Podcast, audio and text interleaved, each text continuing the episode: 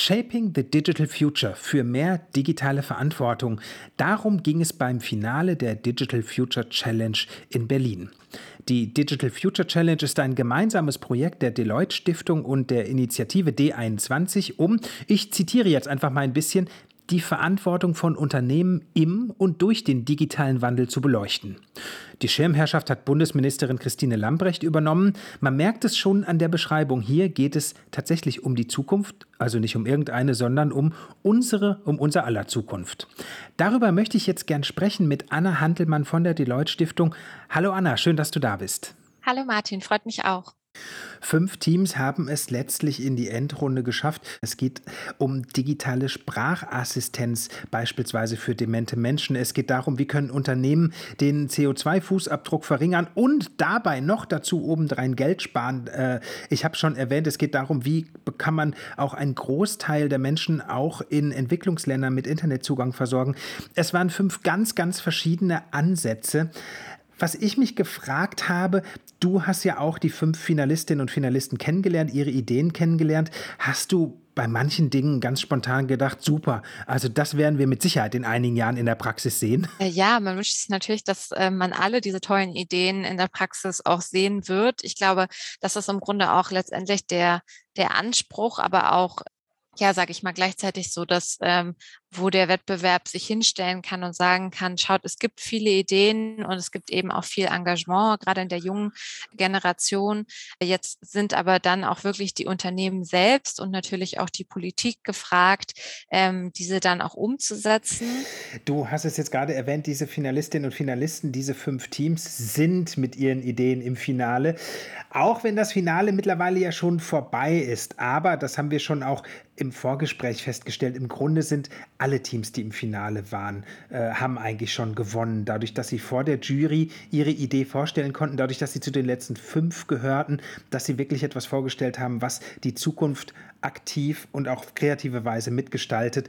Trotzdem jetzt natürlich die Frage, liebe Anna, wer hat denn letztlich dann auch ganz real gewonnen? Also erstmal ist es natürlich sehr richtig, dass alle diese fünf Teams Gewinner und Gewinnerinnen sind. Äh, die werden jetzt auch alle mit ihren Ideen von uns veröffentlicht, also von uns dreien, der Initiative D21 Deloitte Stiftung und eben auch dem Bundesjustizministerium. Ich glaube, das ist auf jeden Fall schon mal ein, ein großer Gewinn, äh, nicht nur für die Teams, sondern natürlich auch für uns, dass wir das äh, publizieren, woran sie gearbeitet haben. Und ich glaube tatsächlich eben auch, dass es ein Gewinn für alle ist, sich damit zu beschäftigen und auch gerade auf der Seite der Studierenden ein großes Lob wert ist, dass Sie jetzt gerade im digitalen Semester sich quasi noch mehr mit Digitalisierung beschäftigt haben und sich auch noch mehr in digitalen Teammeetings, äh, in Ausarbeitung zusammengefunden haben. Was jetzt den, den ersten Platz angeht, kann man, glaube ich, sagen, dass das eines der konkretesten äh, Lösungen war, die auch durch den ganzen äh, Wettbewerb durch ähm, schon früh Fans gefunden hat und äh, für Begeisterung gesorgt hat.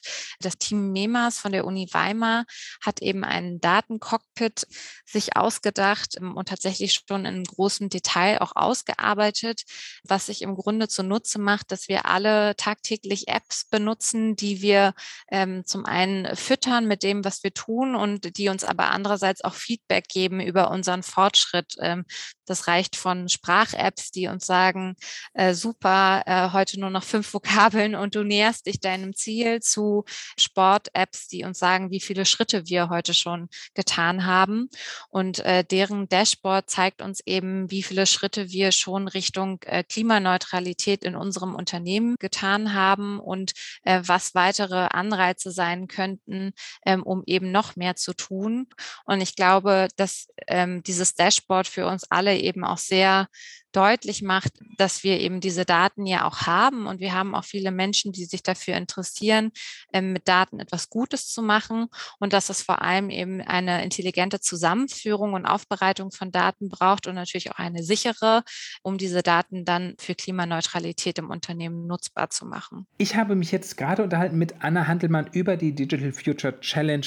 Sie hat uns einen Einblick gegeben in den Wettbewerb, der beim großen Finale in Berlin zu Ende gegangen ist. Ich kann sagen, die Teams waren alle alle sehr, sehr aufgeregt, als wir uns unterhalten haben, aber haben auch sehr, sehr präzise Auskunft gegeben über das, was sie bewegt und was sie sich als Lösung für unser aller digitale Zukunft ausgedacht haben. Anna, ganz herzlichen Dank für das Gespräch. Hören Sie rein, lernen Sie die Teams kennen. Viel Freude bei der Digital Future Challenge.